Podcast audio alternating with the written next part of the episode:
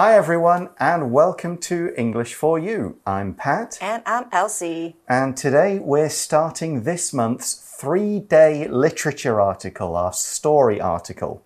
Now, the story is called Still Alice, Mm-hmm. and we should probably warn you it's not a completely happy story, this one. No. It does have a kind of nice ending, a little bit, but it is sad, but it is also something that does happen in real life. Um, Elsie, do you know anyone who's had an Alzheimer's sufferer in their family? Uh, my grandma did. Oh, mine too. So before she passed away, she was diagnosed with um, lung cancer. Mm-hmm. And then she got Alzheimer's. Wow, that is like really bad. Yeah, my father's mother had Alzheimer's for, for many years. It was, well, I'll kind of talk about it in some of the chat questions, but yeah, a lot of difficulties. It's a hard thing to deal with.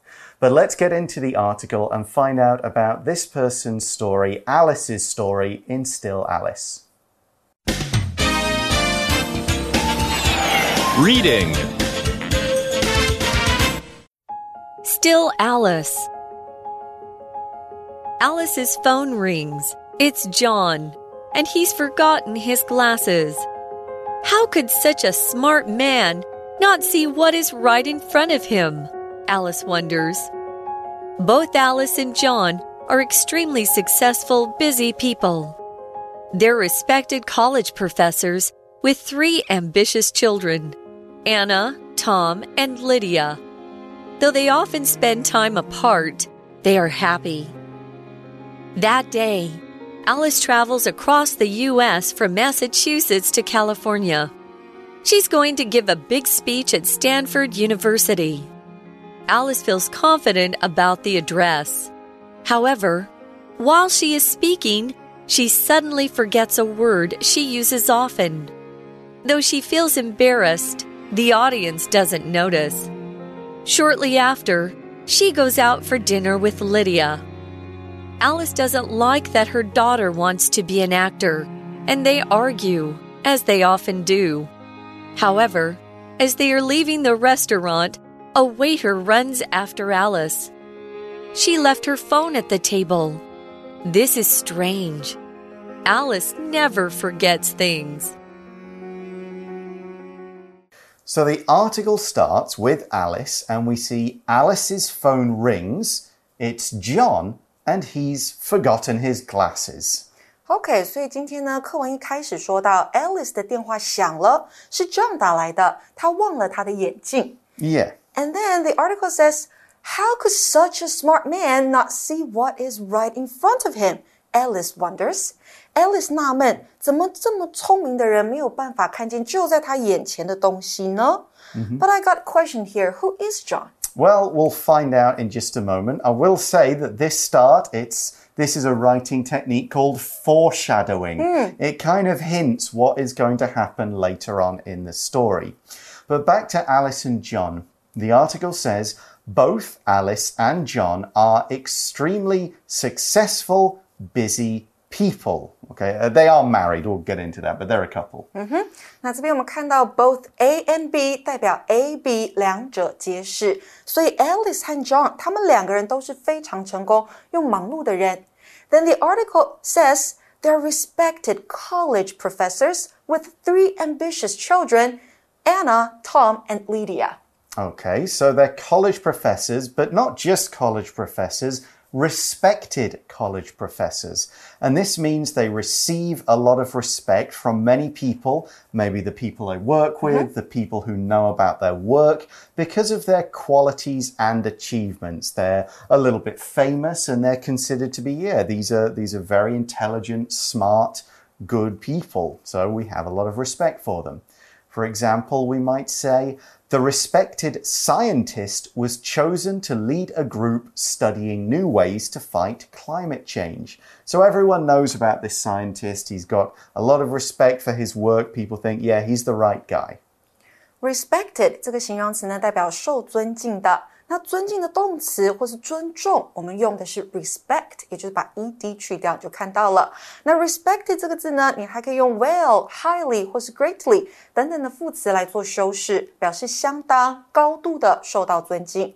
所以原来呢，Alice 跟 John 他们是夫妻，他们两位都是大学里面受尊敬的教授，有三个孩子，分别是 Anna、Tom and Lydia。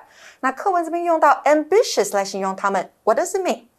mean？Well, if you're ambitious, you want a lot in life. You're not kind of happy with normal goals. You've got really high goals, and you're going to work hard and not let anything get in your way as you try and achieve these high goals.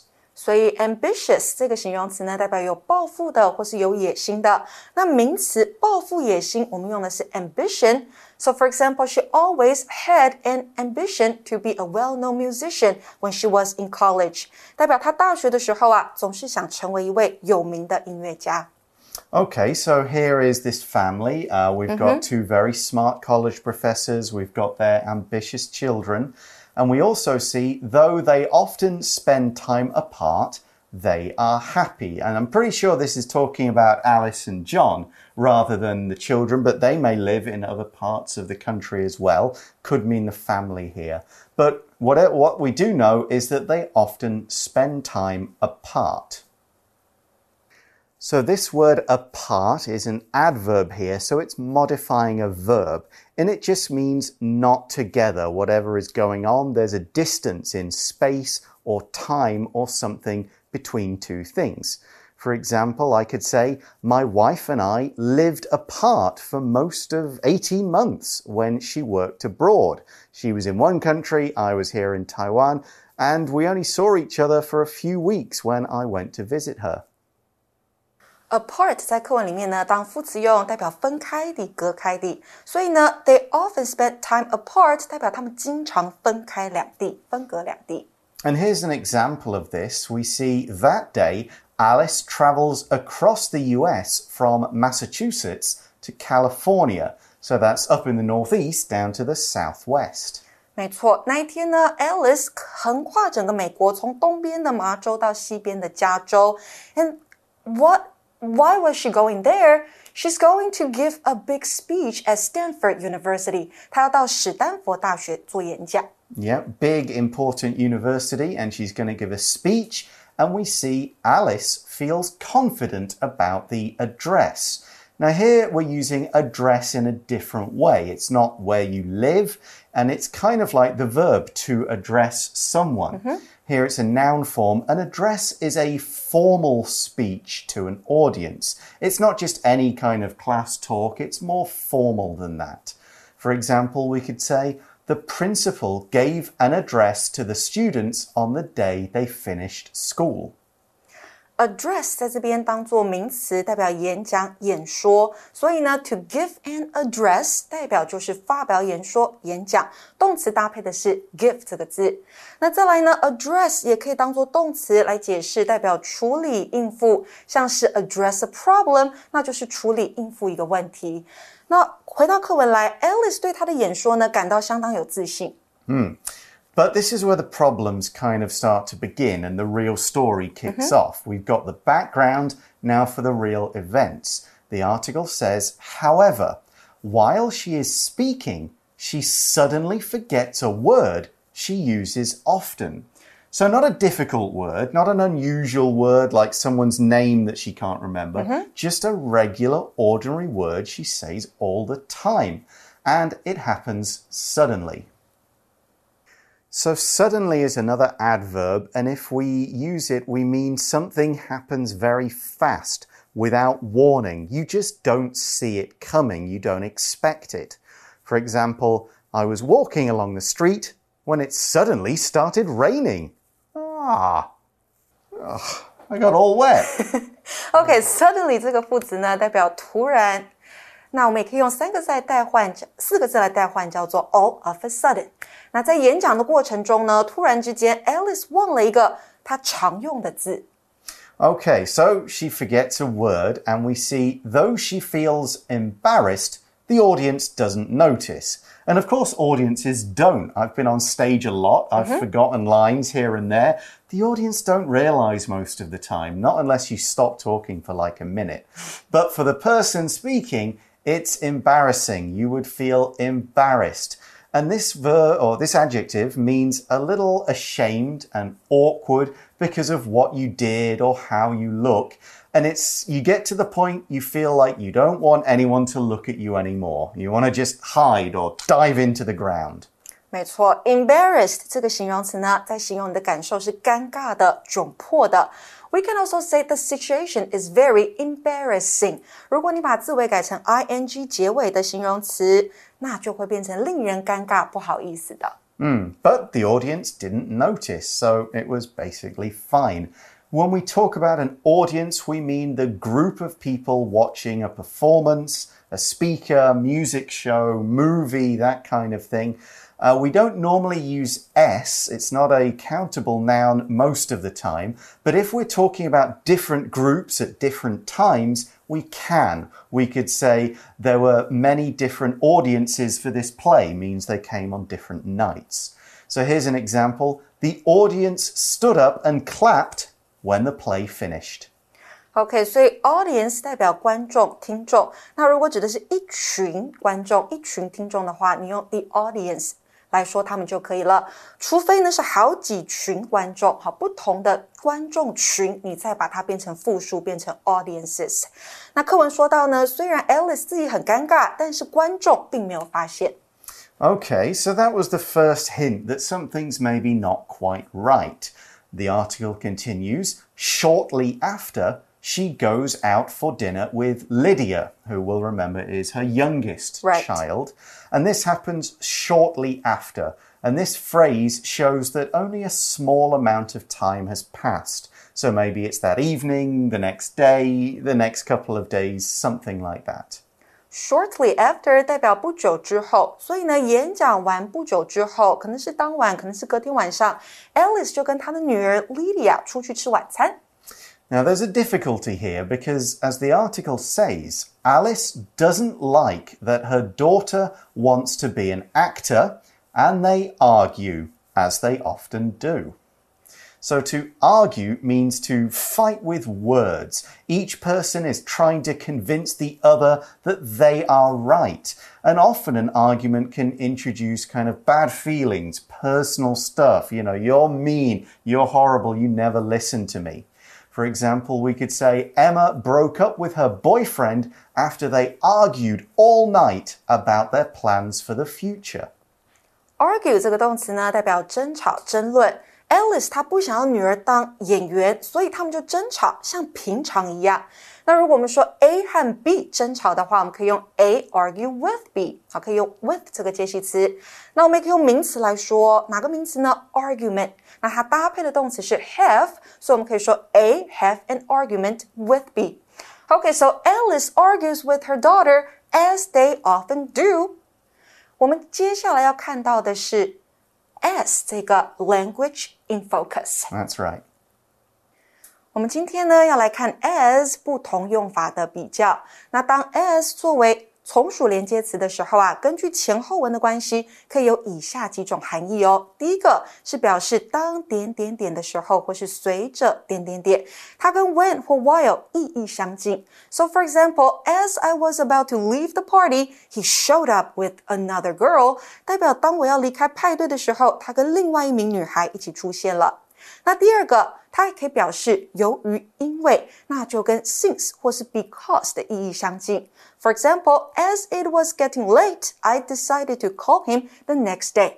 因为时间已经很晚了，所以我决定隔天再打电话给他。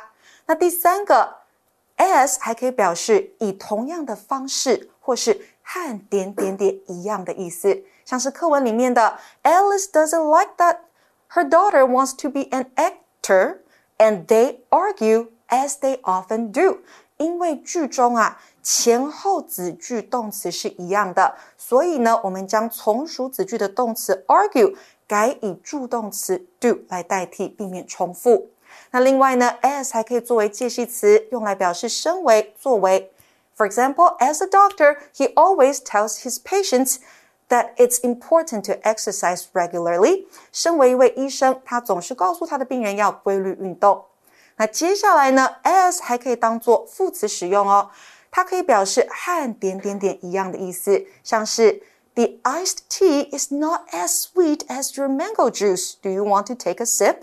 冰红茶没有你的果汁那么甜，那你要喝喝看吗 ？So, what that sentence is saying that is that Alice and Lydia often argue about this subject. You know, I want to be an actor. Don't be an actor. You're throwing your career away. Do something with a future. You don't understand my dreams. It's probably happened a few times. So, they argue as they often do. The article continues and says, however, as they are leaving the restaurant, a waiter runs after Alice. And here's another use of as. It means while. Something is happening while another thing is in progress. A bit like at the time that. 没错，这边的 as 就是刚刚我们提到的，可以表示当点点点的时候，或是随着点点点发生。所以课文说，However, as they are leaving the restaurant, a waiter runs after Alice. Yeah, to run after just means to follow somebody quite quickly. You're not just walking, you're going, hey, stop, come back. 也就是追逐某人，所以当他们要离开餐厅前，一名服务生追了出来。What's going on here?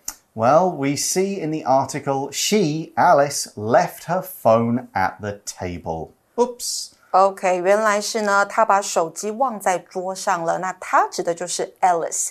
And the article finishes by saying. This is strange. Alice never forgets things. Right, but she's forgotten a word in her speech. Mm -hmm. She forgot her cell phone and left it on the table. So there's a kind of idea here that maybe Alice's brain isn't quite as working well, or it's not working quite as well as before. That's where we're going to leave things right here at the end of the first part of our story. Let's now go to today's For You chat question. You Chat. So, our question here is why do you think Alice doesn't want Lydia to be an actor? Hmm. I think it's because Alice and John are both respected college professors. Mm -hmm. So maybe they want Lydia to be the same. Right. I think they may. A lot of the idea with this career of an artist is that it's hit or miss. Mm -hmm. If you get it right, you yeah, you could be right. famous but there's a good chance you'll never really get much work, you won't make a great deal of money, yeah. and you're going to kind of struggle for a long time. And Alice wouldn't want that for her daughter. She'd mm -hmm. go, mm-hmm. Well, I really wish you'd do something that's a bit more secure, that gives you a bit more kind of financial support, something like that. So, yeah, it's, a, it's an interesting and a difficult issue, the idea of kind of science or college professor versus art. Right. And maybe as a mom, she's worried that the life as an actress is going to be hard. Exactly. Mm. And I think it's fair for a parent to go, mm, I think you maybe should think about your career and do something where you won't always be asking me or having problems, that kind of thing. But equally, Lydia will go, Well, that's my dream. That's mm. my expression of my artistic creativity, my talent. So, yeah, I think this is the kind of fight that parents and children right. have probably had for hundreds of years yeah. and will continue to have for hundreds of years. Right. Mom, I want to be a YouTuber. Oh, oh, no, don't be a YouTuber. Yeah. mom might say that. Exactly. She'll say, You've got like a one in a million chance of being successful. Mm -hmm. Do something else. Go to school. Get some qualifications. Sure, make YouTube videos. You might get lucky, but have something to fall back on if it doesn't work. So. Okay, so that's why they argue um, about whether Lydia should be an actress or not. Right, because shouldn't it be Lydia's decision? She's an adult, but you know, how much can our parents have influence? Would Alice say, well, if you're going to be an actress, I, will cut you off. I'm not going to give you any more money. Oh, that's serious. Yeah, so there's a lot of family drama that can be had there. Don't forget about this part. This may not seem a big part of the story in terms of Alice's memory, but it will come back towards the end. So don't forget about it as we move on to day two tomorrow. We'll see you then. Bye for now. Bye. Vocabulary Review Respected. Our boss is a very respected man, and everyone wants to work for him. Apart. Maureen had never lived apart from her family before, and she missed them a lot. Address. The president held an address to wish people a Merry Christmas. Suddenly. Ruth suddenly felt a bit sick, which is strange because she had been fine earlier. Audience. The audience loved the play and they laughed and cheered throughout it. Argue. Ray often argues with his mom about tidying his room, but he still has to do it. 智慧小补帖。 Ambitious. Embarrassed.